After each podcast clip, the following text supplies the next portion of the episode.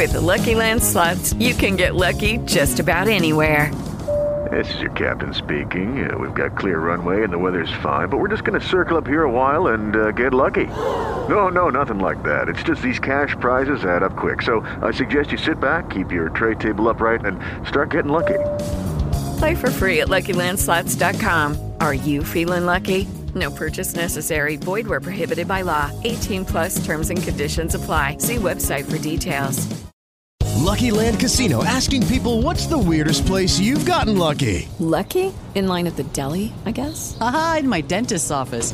More than once, actually. Do I have to say? Yes, you do. In the car before my kids' PTA meeting. Really? Yes. Excuse me, what's the weirdest place you've gotten lucky? I never win and tell. Well, there you have it. You can get lucky anywhere playing at LuckyLandSlots.com. Play for free right now. Are you feeling lucky? No purchase necessary. Void where prohibited by law. 18 plus. Terms and conditions apply. See website for details.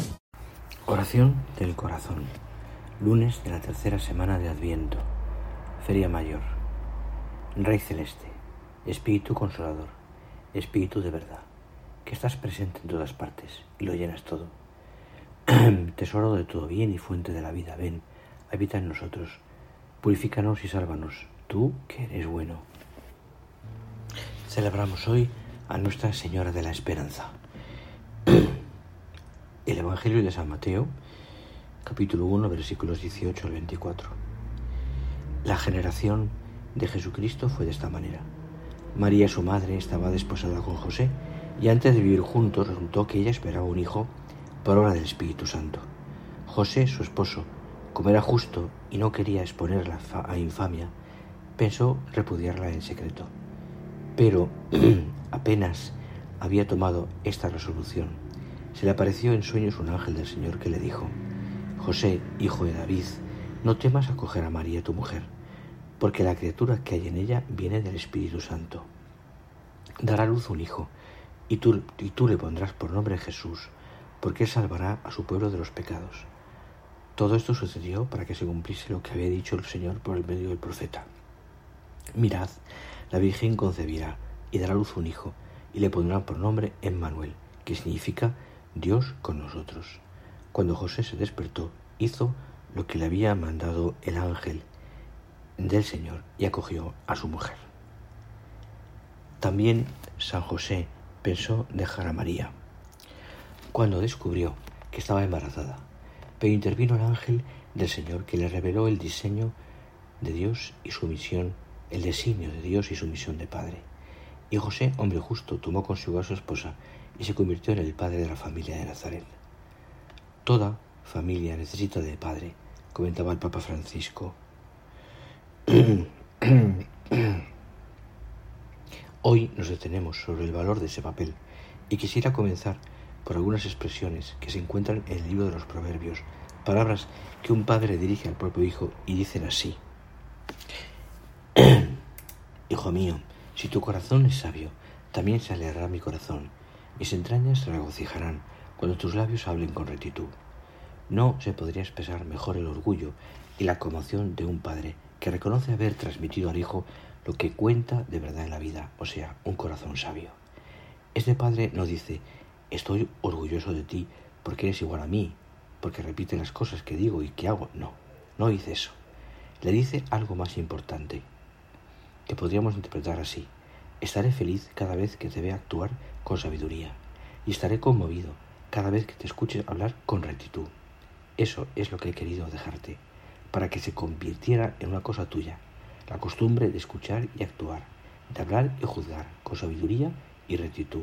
Y para que tú pudieras ser así, te he enseñado cosas que no sabías, he corregido errores que no veías, te he hecho sentir un afecto profundo y a la vez discreto que quizá no has reconocido plenamente cuando eras joven e incierto. Te he dado un testimonio de rigor de firmeza que quizá no entendías cuando hubieras querido solamente complicidad y protección. Yo mismo he tenido que, en primer lugar, ponerme a prueba de la sabiduría del corazón y vigilar en los excesos del sentimiento y del resentimiento, para llevar el peso de las inevitables comprensiones y encontrar las palabras justas para hacerme entender. Ahora, continúa el Padre cuando veo que tú tratas de ser así con tus hijos y con todos me conmuevo. Soy feliz de ser tu padre. Y así es lo que dice un padre sabio, un padre maduro. Hasta aquí el texto del Papa Francisco. Con una brevedad telegráfica, San Mateo nos cuenta en diez versículos lo que ocurrió desde la concepción del nacimiento de Jesús. Llama la atención que lo que resalta de este periodo, a diferencia de San Lucas, es la difícil situación en que se encontró José. Mientras María sufría en silencio, el bueno de José se debatía que porque sabía que su esposa era un alma pura y no entendía qué había pasado. Llegó a pensar que lo único que podía hacer era repudiarla en secreto para no hacerle daño, pues se, sabía, se daba cuenta de que él no era digno de alcanzar este misterio, que por otra parte le hacía sufrir. Mientras tanto, María callaba confiando en Dios, sin explicar nada a José, porque tenía la absoluta confianza en que lo haría el Altísimo. Todo forma parte del misterio que se hace historia humana, historia de amor.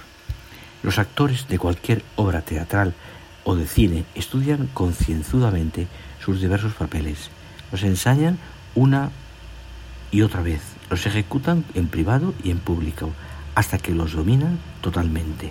La improvisación en este ámbito es preludio de fracaso. No es así como Dios debe y decide servir a los hombres, y por amor los elige. María y José son capaces de seguir las inspiraciones y la voluntad de Dios, aunque nadie les ha pasado de antemano sus papeles. Dios irrumpe en sus vidas y las transforma, las trastorna, no obliga, seduce, suscita el amor del hombre y entonces lo lleva por donde no hubiera soñado jamás.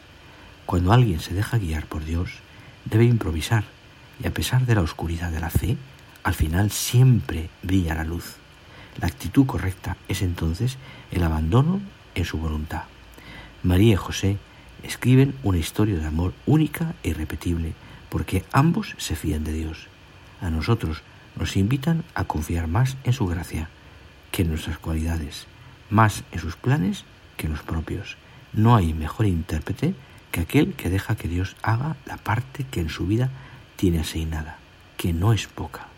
Cuando nos empeñamos en caminar dejando de lado su voz y preferimos no saber lo que Él quiere, sin darnos cuenta, nos quedamos sin el apuntador, sin aquel que sabe en cada momento lo que mejor nos conviene y desea dárnoslo a conocer. Confiemos más y más en el Señor. Digamos con Pedro aquella bella oración, Señor, ¿a quién iremos? Tú tienes palabras de vida eterna. Nada puede pasarme que Dios no quiera, y todo lo que Él quiere, por muy malo que nos parezca, es en realidad lo mejor, decía Santo Tomás Moro. Nuestra confianza en Dios nos lleva a creer que todos los acontecimientos que Él permite en nuestra vida nunca serán situaciones que nos superen o que no podamos afrontar.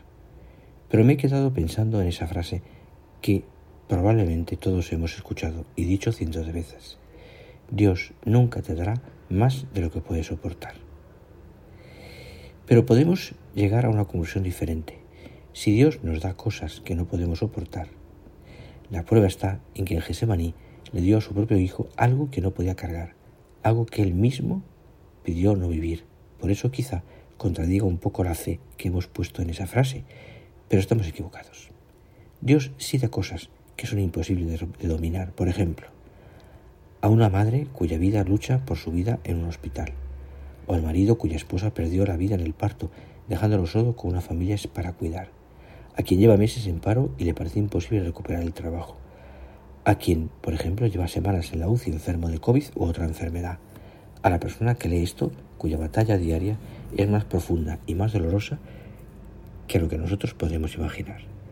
La vida, la verdad, perdón, es que Dios les está dando más de lo que pueden manejar, soportar. Cuando estos acontecimientos llegan a nuestra vida, momentos en que somos probados y experimentamos mucho dolor, Dios no está jugando con nosotros. Él nos está enviando una suave advertencia.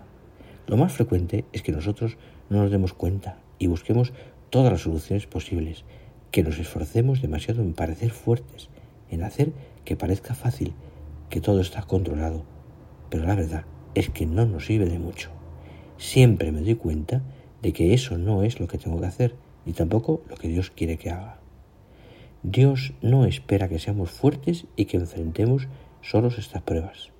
Él ya envió a alguien para salvarnos. ¿Recuerdas?